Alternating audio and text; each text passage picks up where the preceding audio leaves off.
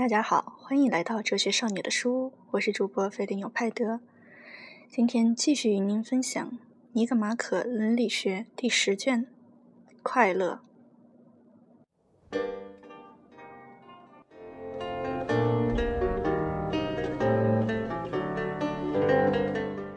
第一章：快乐问题上的两种意见。接下来，我们似乎应当谈谈快乐。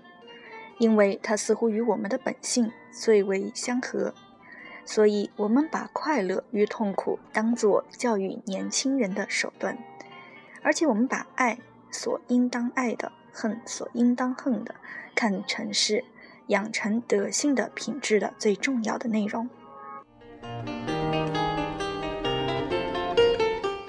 快乐与痛苦贯穿于整个生命，对于德性与幸福至为重要。因为人总是选择快乐躲避痛苦，所以我们不应忽略这个问题。尤其是因为在这个问题上存在许多不同的意见。有些人认为快乐就是善，有些人则相反，认为快乐完全是坏的。其中有的人也许真的认为快乐是坏的，有的人也许是认为，即使快乐不是坏的，把它算作坏的，也有利于我们的生活。因为许多人都片面地追求快乐，成为快乐的奴隶，所以应当矫枉过正，以期达到适度。但是这种看法是不对的。在感情与实践事物方面，洛克斯不像活动那样可靠。只要洛克斯与感觉的东西相冲突，他就会遭到嘲笑，其真实的东西也就会被弃之一旁。如果一个人谴责快乐，而又被发现有时追求着快乐，人们就会认为，这表明他把所有的快乐都看作是可以追求的，因为多数人不会把事情分得很清楚。所以，洛格斯的真实似乎不仅对看问题有用，而且对生活有帮助，因为它由于与活动相符而使人幸福，并且鼓励着那些已经明了他的人去按这种方式生活。这一点我们就说到这里。接下来，我们来考察关于快乐的各种说法。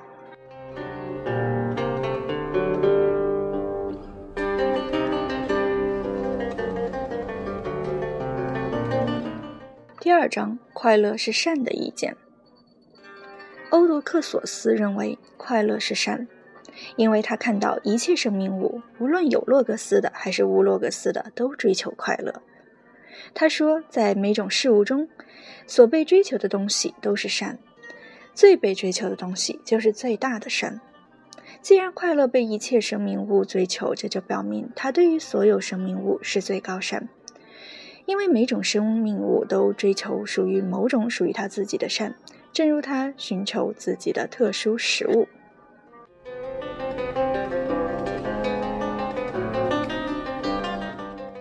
而对所有生命物都是某种善，被所有生命物追求的东西也就是善。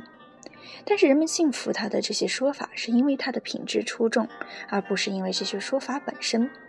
他以节制闻名，所以人们认为他这样说似乎不是因为他是个爱快乐的人，而是因为事情的确如此。其次，欧多克索斯认为，从相反者方面来看，这一点也同样。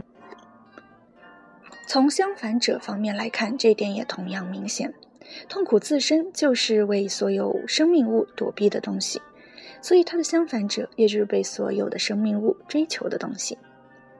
第三，他还认为最值得欲求的那些因自身而不是因其他其某种其他物而被追求的事物，而快乐就是被看作是这样的事物。因为我们从来不问一个人他享受快乐是为着什么。我们认为快乐自身就值得欲求。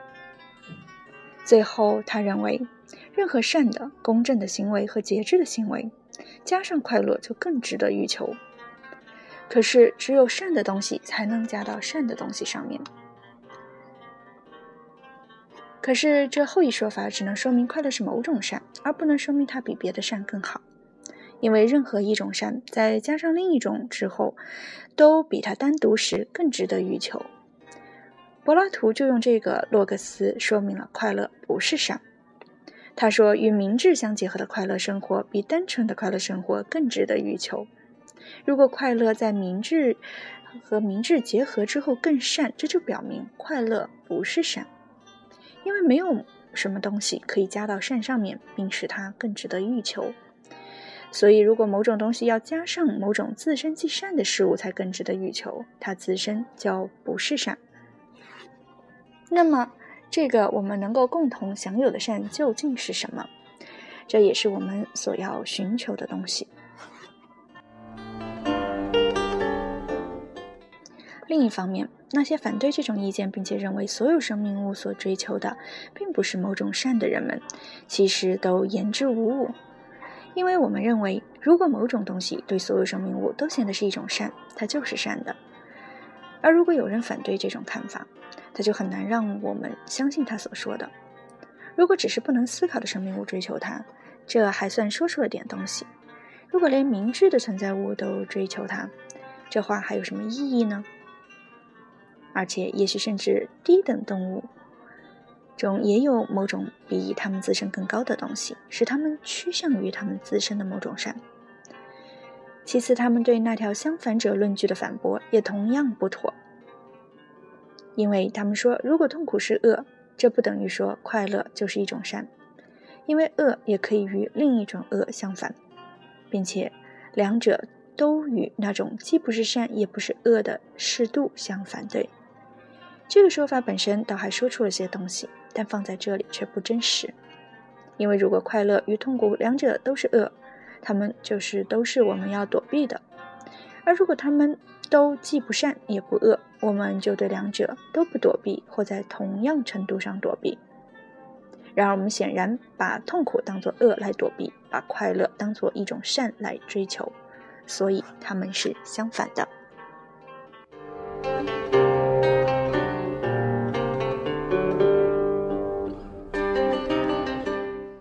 第三章对快乐是恶的意见的反驳。第三，如果他们说快乐不是一种性质，他们也仍然不能说快乐不是一种善，因为德性的实践活动也不是一种性质，幸福也同样不是。第四，他们还说善是限定的，快乐则不是限定的，因为快乐可以多一点或少一点。如果他们指的是一个人所享受到的快乐。那么，对公正与德性也同样可以这样说。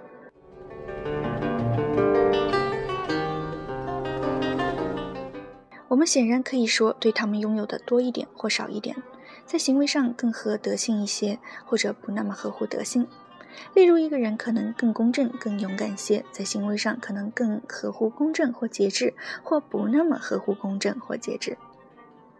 如果他们指的是快乐本身的性质，那么他们恐怕没有说出那个正确的根据，即有些快乐是非混杂的，有些是混杂的。而且快乐何尝不是像健康一样，既是限定的，又包含着较多和较少呢？因为健康中不包含一个共同的尺度，在同一个人身上也不存在这样的尺度，它是在一定的界限内变化的，包含着较多和较少。快乐也是这样。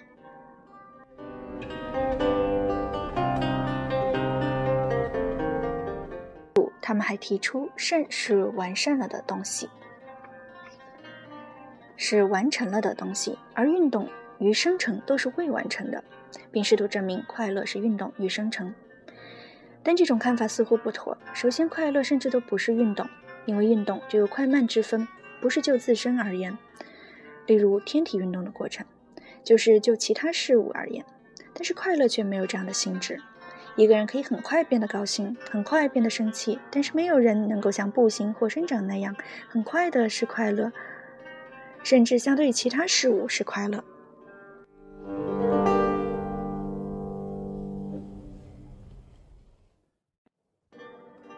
变得快乐可以或慢或或快，但快乐的实现活动却不能快，所以快乐也不可能快。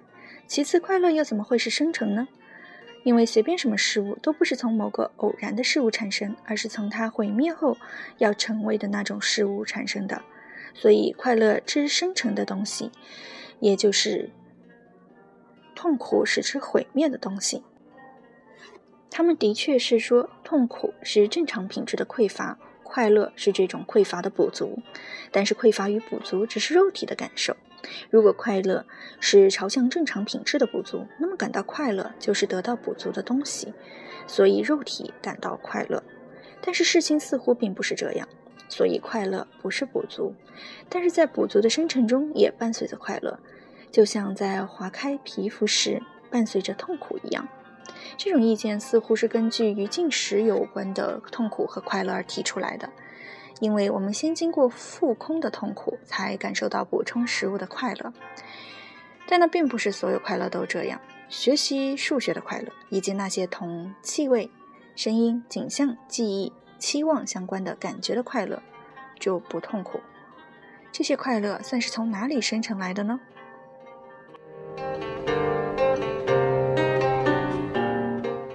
因为这里不存在需要补足的匮乏。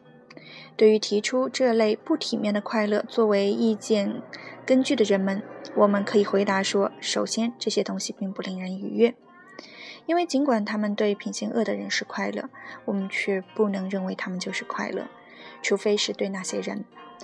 这正如我们不能因某些东西对病人是有利于健康的、甜的、苦的，就说它们本身是有利于健康的、甜的或苦的；或者因有些东西对有害眼病而显得白，就说它们本身是白的一样。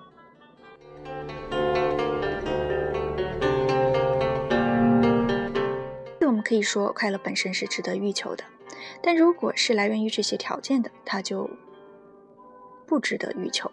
这正如财富值得欲求，但如果你这要求你去背叛，它就不值得欲求；健康值得欲求，但如果这要求你不论什么都吃，它就不值得欲求。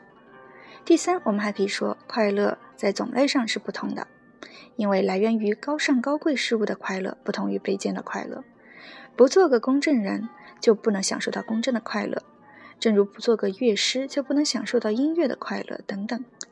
朋友与奉承者的区别，也说明快乐不是善，或者快乐有种类的不同。因为朋友在一起是为着某种善，奉承者则是为了让我们快乐。朋友则受到称赞，奉承者则受到谴责，因为奉承者总是另有目的。而且谁也不会愿意一生都处在儿童的心智阶段，即使他一直能从令儿童愉悦的事物中得到最大的快乐，也没有人愿意总是以卑贱的事情来取乐，即使这没有痛苦。有许多事情，例如看、记忆、关照和具有德性，即使他们不会带来快乐，我们也会积极的去做；即使这些活动都伴有快乐，这也没有什么不同。因为即使不伴有快乐，我们也仍然会期望他们。所以，快乐不是善，或者并非所有快乐都值得欲求。只有那些在形式上和来源上与其他快乐不同的快乐自身，才是值得欲求。关于快乐与痛苦，我们就谈到这里。感谢你的收听，我是主播菲林有派德。下次我们再一同分享尼格马可伦理学第十卷快乐剩下的章节。再见。